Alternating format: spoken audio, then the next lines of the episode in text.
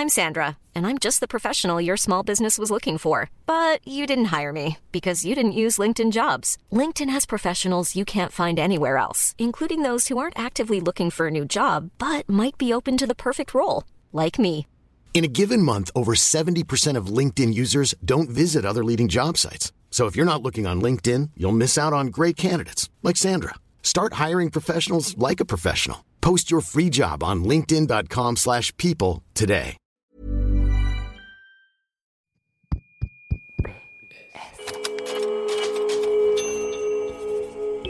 Postscriptum. Le podcast qui ouvre un nouveau dialogue.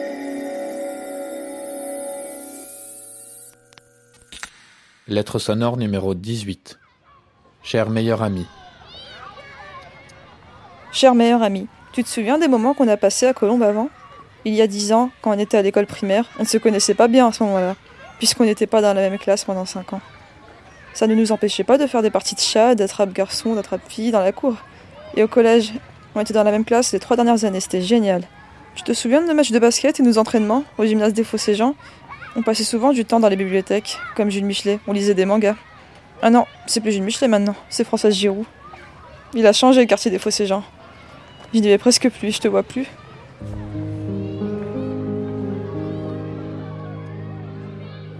Que mettons derrière les mots meilleur ami quand on est adolescente? Dans cet épisode, on donne la parole à deux d'entre elles, deux meilleures amies. Elles ont 16 ans et elles nous racontent leur relation qui est à un carrefour aujourd'hui. Fragilisée par un changement d'établissement scolaire, par des envies de réussite et par l'épreuve du temps, tout simplement. Et si le micro les aidait à se révéler des choses qu'elles n'ont jusque-là jamais osé se dire? On se donne rendez-vous toutes les quatre dans une maison à Colombes. Alice est dans une pièce avec Sophie, moi Charlie dans une autre avec Inès, et on ne sait pas du tout ce qu'elles vont nous raconter. Je m'appelle Inès, j'ai 16 ans. J'ai grandi à Colombes, dans le quartier des Fossés-Jean. Aujourd'hui, je suis en première, dans un lycée à Paris, dans le 5e arrondissement. Je suis d'origine algérienne. Mes parents sont nés tous les deux en Algérie. Et puis, euh, ils se sont installés en France euh, en 2002. Ils se sont mariés en France. Et moi, je suis née en 2003. Mon village en Algérie, c'est un petit village qui est près de la ville de Gigel, dans le nord-est, et donc près de la mer. Je sens vraiment beaucoup de nostalgie quand je vais en Algérie. J'aime bien y aller, j'aime bien rencontrer ma famille là-bas, euh, jouer avec eux, passer des moments ensemble.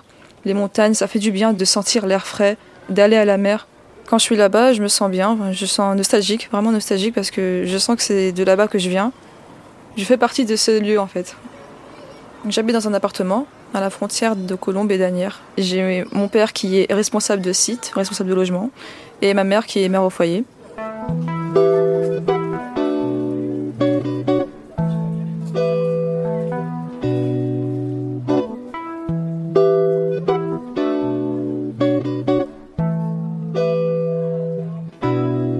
Je m'appelle Sophie, j'ai 16 ans, j'ai toujours été à Colombes. J'ai toujours vécu dans cette maison, c'est euh, une grande maison. Euh, j'ai toujours été entourée de toute ma famille, avec mon père, ma mère et mes deux sœurs. Mon père, euh, il est dans le commerce, et ma mère, elle est ingénieure. Inès, je l'ai rencontrée en primaire, en CM1 il me semble. Au début, on s'entendait pas super bien, on se parlait même quasiment pas. Je savais juste qu'elle avait l'air assez timide. Puis euh, on est arrivé en cinquième et Inès et moi, on était dans la même classe. On n'a pas vraiment eu de grands, grands, grands moments forts. En fait, on a surtout eu des petits moments euh, banals, euh, genre se retrouver derrière chez elle pour jouer au ping-pong, pour jouer au basket, pour taper dans un ballon tranquillement. J'ai jamais réussi à la battre au ping-pong, par contre ça, ça m'énervait.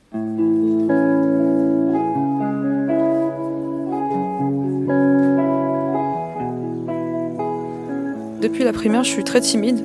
Tous les professeurs et même parfois peut-être des amis me disent un peu de sourire euh, parce que j'étais vraiment très discrète et très timide. Et surtout, j'ai commencé en CE2 à jouer au foot avec les garçons. Ça m'arrivait de dribbler des garçons et des fois, voilà, ça, ça les humiliait un peu. euh, Et parfois, voilà, ils pouvaient lâcher des Oh, je t'ai fait avoir par une fille Voilà, c'est.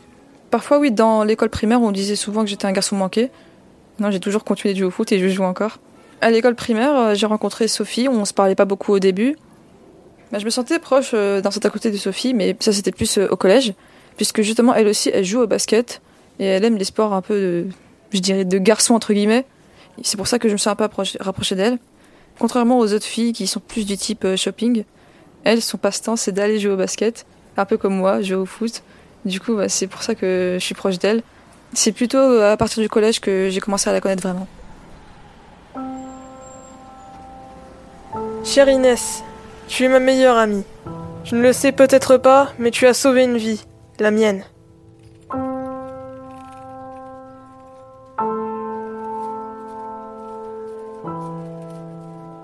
C'est euh, en quatrième qu'on se quittait plus du tout. Il y avait une bonne ambiance dans la classe, je m'entendais bien avec quasiment tout le monde. Puis euh, est arrivée la troisième où euh, une fille de la classe a décidé de ne plus me parler et euh, petit à petit, les autres l'ont suivi. Je tiendrai toujours de son nom parce que je lui voue une haine infinie pour avoir pourri ma scolarité, euh, ma, mon année de troisième au collège. Pourquoi est-ce qu'elle m'en voulait? Je sais pas du tout. Personnellement, j'ai pas cherché à comprendre. Et euh, du coup, au bout de plusieurs mois, j'ai surpris une conversation dans les couloirs Ouais, euh, Sophie, euh, elle s'habille trop comme un mec, euh, elle est pas normale, elle, joue trop aux jeux vidéo, elle s'intéresse pas aux mecs, super. Voilà, donc moi j'ai laissé tomber, donc je me suis barré parce que je me suis dit, ouais, d'accord, c'est bon. Quand je me suis rendu compte que toutes les autres m'avaient laissé parce que j'étais différente, ça fait forcément ça fait un choc quoi.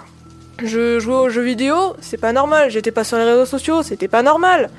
Et je mets pas le rap, c'est pas normal. J'écoutais du métal, c'est pas normal je m'intéressais pas au mec, c'était pas normal. À partir de ce moment-là, j'ai euh, été très clairement mise à l'écart de la classe. Heureusement, Inès, elle a pas suivi, donc elle est restée avec moi euh, comme une bonne amie. Et euh, bah du coup, c'est en troisième où vraiment je la quittais plus du tout.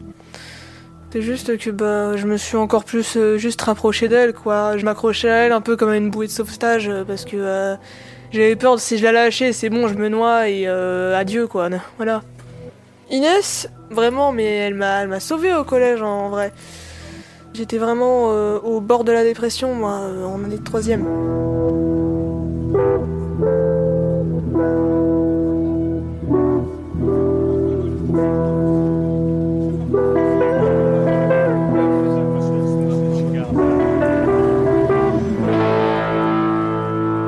Chère meilleure amie, on est lycéenne maintenant. Et mon lycée à Paris, le tien à Argenteuil. Le destin nous a séparés. Avant, on pouvait se permettre de se lever à 7h30 pour un cours de 8h au collège, puisqu'il est à 5 minutes de chez nous. Maintenant, moi je suis à 1 heure de mon lycée à Paris, on prenait notre trottinette et maintenant le train. Plus le métro, le bus pour moi. Je suis comme dans un autre monde.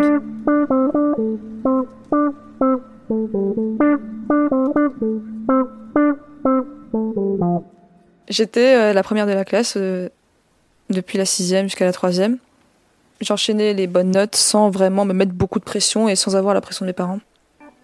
Sophie, c'était le genre d'élève qui est très intelligente, mais qui est feignante d'un côté. Elle disait j'ai la flemme, oh, j'ai pas envie de faire ça, ça m'ennuie ce cours. C'était un peu ce type d'élève. Elle lisait beaucoup de mangas en cours. Son caractère a un peu déteint sur moi parce que j'ai commencé à lire des mangas dans les cours moi aussi. Moi, ça pouvait m'ennuyer parfois, mais je travaillais et j'avais des bonnes notes. À la fin du collège, puisque j'avais euh, des bonnes notes, c'est le principal qui m'a proposé d'aller dans un grand lycée à Paris, le lycée Louis le Grand, puisque j'avais un, bon dossier et du coup j'ai pu euh, être acceptée à, Paris. Quand j'ai appris que j'étais acceptée dans un lycée aussi euh, excellent que Louis le Grand, j'ai été avec ma mère et là, voilà, elle m'a dit qu'elle était fière de moi, et moi j'ai pleuré. J'étais très fière et j'ai senti que j'avais une grande chance quand même d'aller dans un si grand lycée c'était un, moment important dans ma vie, je pense. Et forcément, bah, à la fin de la troisième, c'est le moment où je quitte mon collège, mes professeurs, et ça m'a fait beaucoup d'effet. Hein. la dernière fois qu'on s'est vu, euh, le tout dernier jour, forcément, on a pleuré, on s'est fait un gros gros câlin pendant longtemps, Sophie et moi, avant de partir. Ça m'a fait de la peine, ça m'a un peu rendu triste, voilà, de quitter ce collège. Mais euh, je savais d'un côté qu'on pouvait se voir, qu'on allait encore se revoir, qu'on allait, on habite encore à Colombes toutes les deux.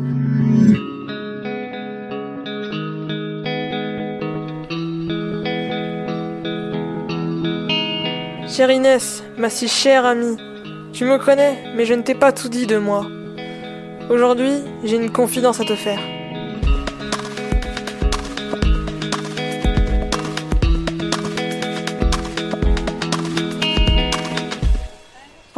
Pire souvenir au collège, je souhaite vraiment à personne de connaître ça. C'était, euh, on faisait un action ou vérité en permanence dans la cour. Et euh, forcément, ça tournait toujours autour des garçons. euh, action, euh, je lui fais un truc débile. Et vérité, euh, quel est le mec le plus beau gosse du collège? Donc moi, forcément, je suis pas intéressée. Et j'avais juste euh, marmonné dans ma barbe. euh, ouais, si c'était une fille, qu'est-ce que ça ferait? Il y en a une qui m'a entendu. Elle m'a lancé un regard. Ce regard, je m'en souviendrai toute ma vie. Ça m'a tellement blessée. Euh, C'est-à-dire que euh, la première fois que j'ai émis le fait que j'ai euh, dit Eh, euh, si ça se trouve j'aime les filles, c'est un regard plein de mépris et de violence qu'on m'a lancé. Forcément, ça m'a blessé. Je me suis dit oh mon dieu, qu'est-ce que je suis? C'était vraiment insupportable. J'ai vraiment été marqué au fer rouge par ce regard. Forcément, je m'étais vraiment rendu compte que les mecs ça m'intéressait pas du tout. Je m'étais rendu compte que j'étais très clairement attiré par les filles. À ce moment-là, euh, j'étais complètement perdu, je venais de m'en rendre compte. Inès, mon attirance pour les filles, je lui en ai jamais parlé. J'ai eu trop peur qu'elle ait la même réaction que les autres. J'ai eu trop peur que je la dégoûte, que euh, qu'elle me laisse. euh. Même si je savais que ça allait passer, mais j'ai eu tellement peur sur le moment. Donc euh, je lui ai rien dit quoi. Aujourd'hui encore, elle est pas au courant. Je lui ai tout caché moi pendant cette période. J'avais eu tellement peur qu'elle me laisse.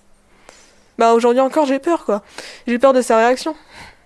Faut bien que je lui dise au bout d'un moment.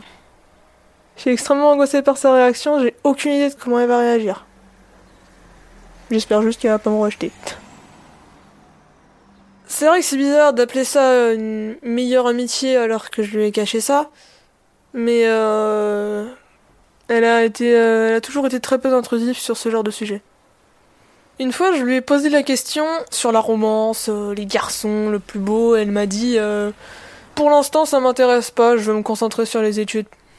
Je me suis dit, bah, je vais pas aborder ce sujet, quoi. Je vais pas lui faire un choc comme ça, qu'elle traîne avec une fille qui est attirée par d'autres filles. Depuis euh, trois ans, euh, forcément, je me suis dit non, non, je vais pas lui annoncer ça comme ça de but en blanc alors qu'elle est en train de réviser pour euh, de passer un examen pour aller à Louis le Grand. Donc forcément, je me suis dit non.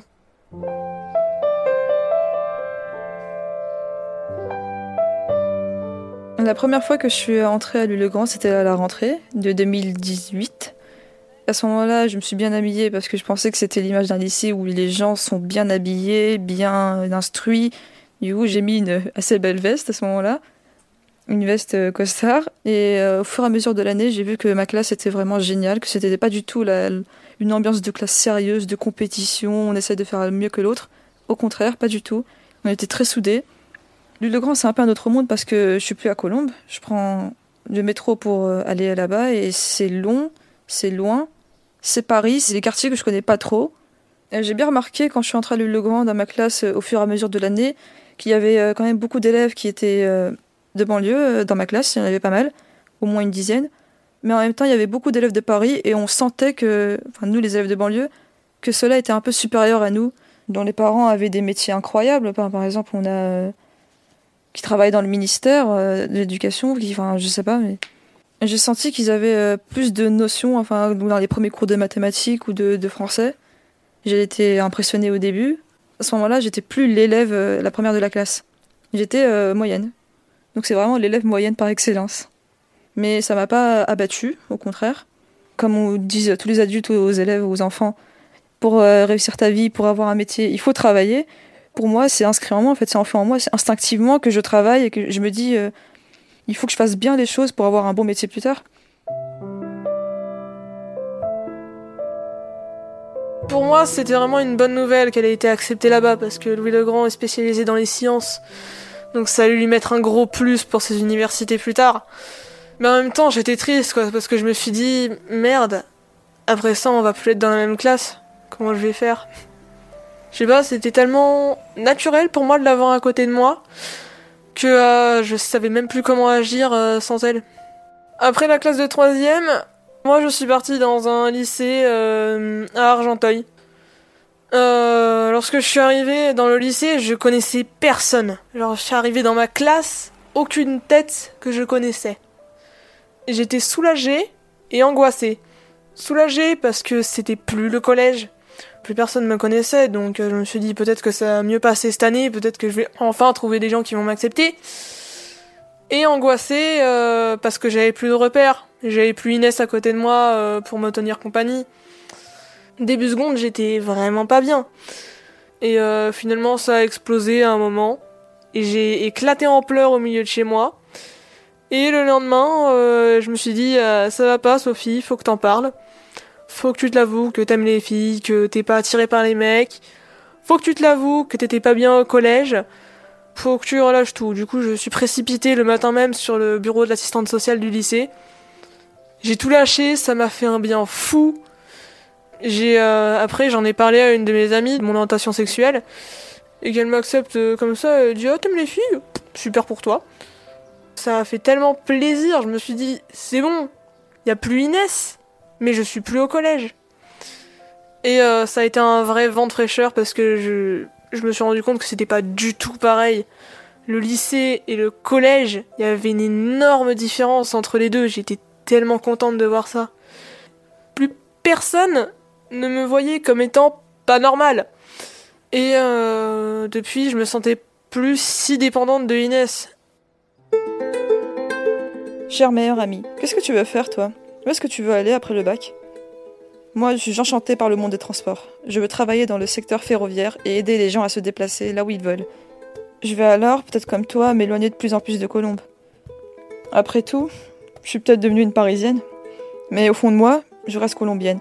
Et je ne manquerai pas de retourner dans les parcs, bibliothèques, et de passer revoir mon école primaire, mon collège, et de te voir aussi.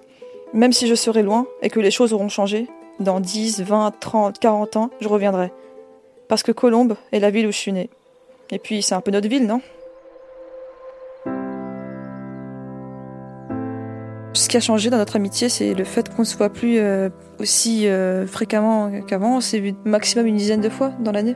Ça me manquait un peu tous ces moments où on allait prendre une balle de basket et jouer euh, au Fossé Jean dans un parc. J'ai moins de temps le week-end et puisque voilà le dimanche c'est les seuls jours complet qui me reste. Et ce jour-là, je consacre à faire mes devoirs. Elle, elle bosse.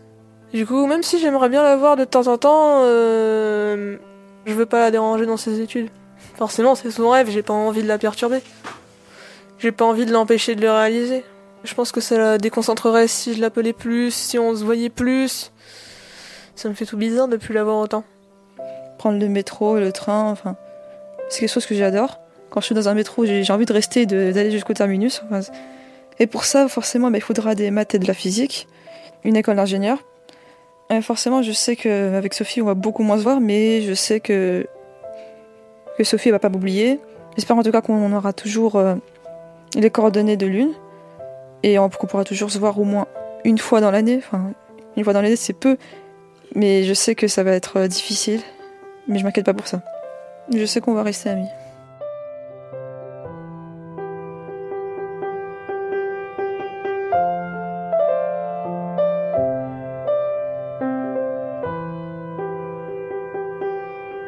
Cette lettre sonore a été réalisée dans le cadre du projet Chanson, au cœur du quartier des Fossés-Jean à Colombes, dans les Hauts-de-Seine. Un projet mené avec l'association Fausse Note. Peggy Roland a composé la musique que vous avez pu entendre au piano. Et pour découvrir les voix d'autres habitants de ce quartier, vous pouvez écouter Chère famille d'accueil, qui a reçu une mention spéciale du jury au festival Longueur d'onde en 2021, ou encore Cher Tour, Cher Mérou et Chère future maman. Postscriptum est sur toutes les applis de podcast. N'hésitez pas à vous abonner. Nous sommes aussi sur Facebook, Twitter et Instagram sous le pseudo Scriptum Podcast. À bientôt. Normally, being a little extra can be a bit much, but when it comes to healthcare, it pays to be extra.